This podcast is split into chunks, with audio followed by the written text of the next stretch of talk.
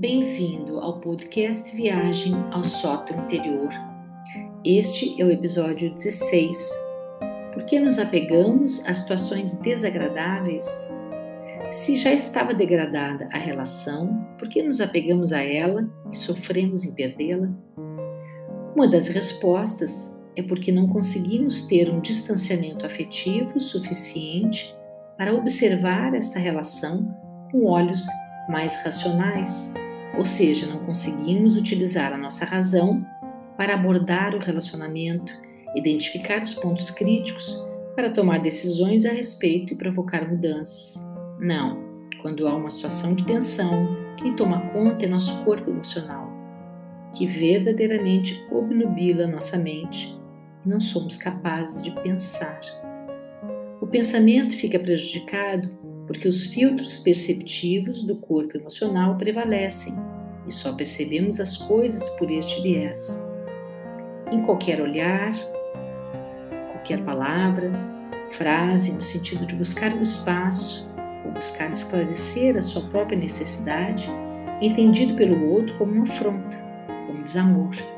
E não é isto.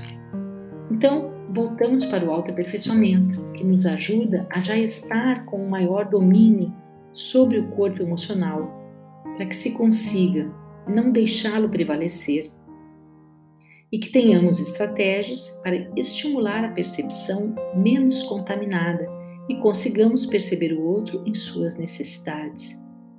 Então, quando nos defrontarmos com uma situação de tensão, de conflito desta ordem, especialmente afetiva, que são as mais dolorosas para nós, pois envolvem uma série de dimensões do nosso ser, desorganizam a nossa vida do jeito que tínhamos, aí poderemos ter um comportamento mais equilibrado e assertivo. O exercício de perceber o outro pode ser feito sempre nas relações humanas. É melhor que não se comece quando há uma situação de tensão. É preciso habituar-se a observar os efeitos que o seu comportamento tem no outro. E isto requer tempo para que seja incorporado como hábito. Quando a pessoa tem um ataque de explosão, reage a uma palavra, a uma conversa qualquer, explode na relação com o outro, ela metralha quem estiver à sua volta. Somente depois é que vai perceber quem são os sobreviventes, quem são os feridos, e aí não adianta soprar, o dano já foi feito. Ah, mas o ser humano erra e pode pedir desculpas. Claro que sim, e é bom que peça perdão. E sempre precisamos perdoar por nós, porque o perdão nos ajuda a aliviar a dor de nos sentirmos machucados por quem amamos. Mas o dano foi feito. Imagine uma folha de papel nova. Experimente amassá-la e fazer dela uma bolinha. Depois abra a bolinha de papel e procure fazer com que volte a ser uma folha como antes. Vai conseguir até que fique um tanto esticada, mas jamais vai conseguir tirar os amassados que estão marcados ali.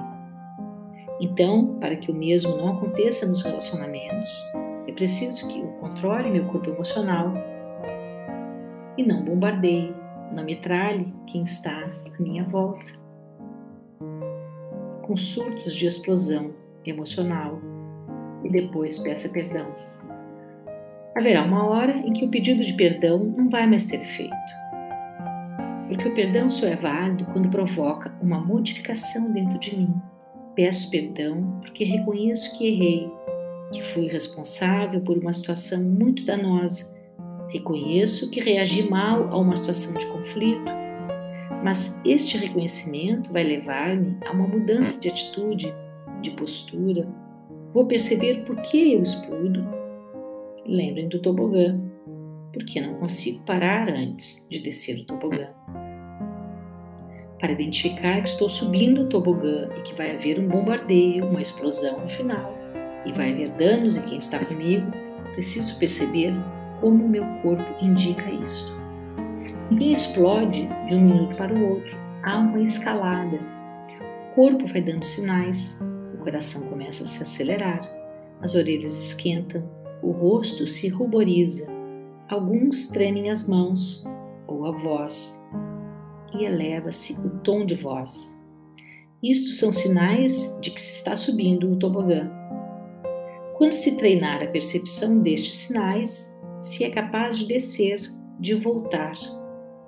Se não tiver outro jeito, saia do lugar onde está, afaste-se da zona de guerra, saia de casa, dê uma volta na quadra, tranque-se no banheiro, enfim, saia da zona de conflito, respire fundo e, quando já estiver controlado, em outro estado, mais tranquilo, aí sim poderá conversar com seu parceiro.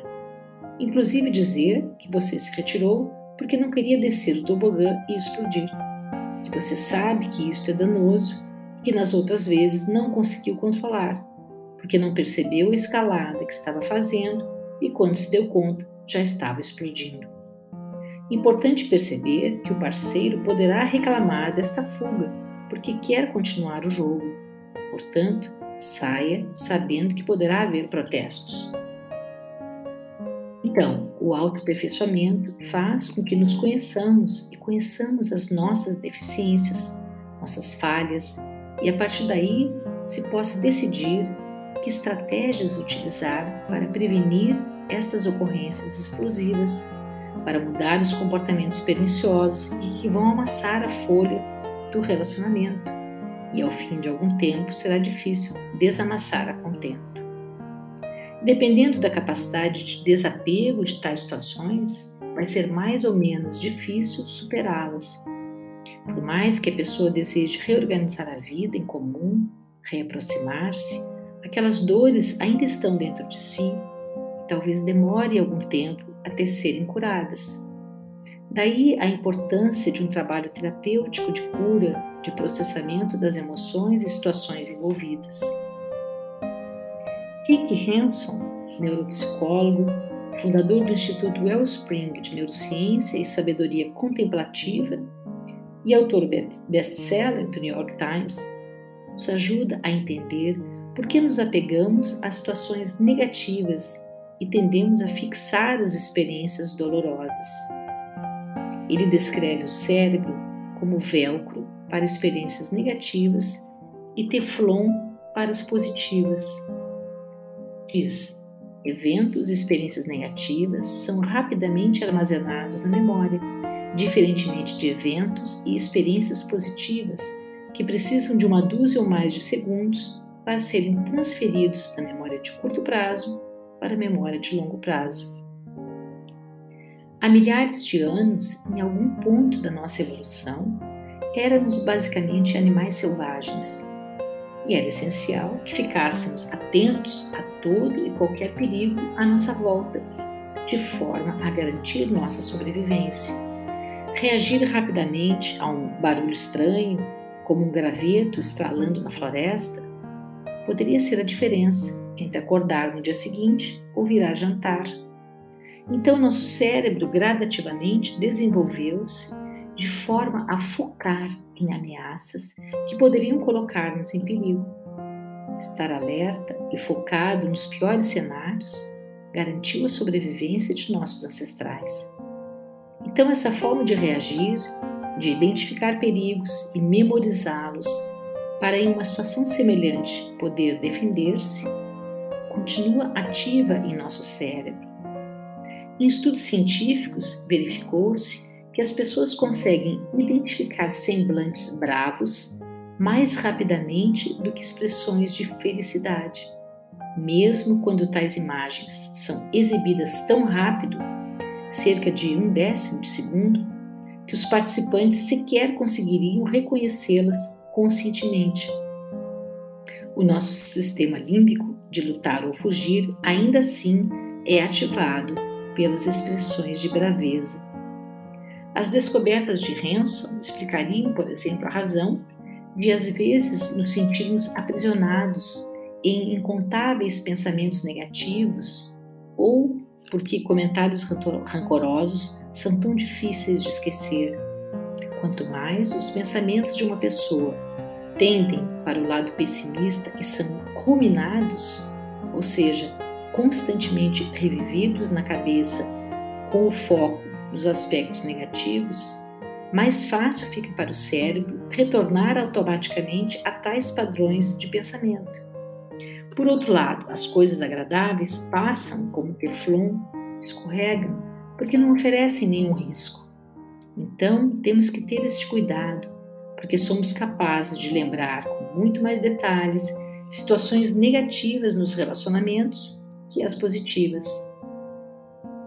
Escuto um amigo dizer: Mas vivemos tantos momentos bons que tem que superar os momentos ruins. Isto é o que se deseja. Mas será que é fácil? Será que é possível desapegar-se e ressignificar as mágoas e ressentimentos? É óbvio que é possível, mas cada um tem um tempo, tem um ritmo, e às vezes os ritmos são diferentes e vão continuar provocando, então, um desequilíbrio na relação. Então, não há saída? Claro que há. A saída é o autoaperfeiçoamento como ser humano.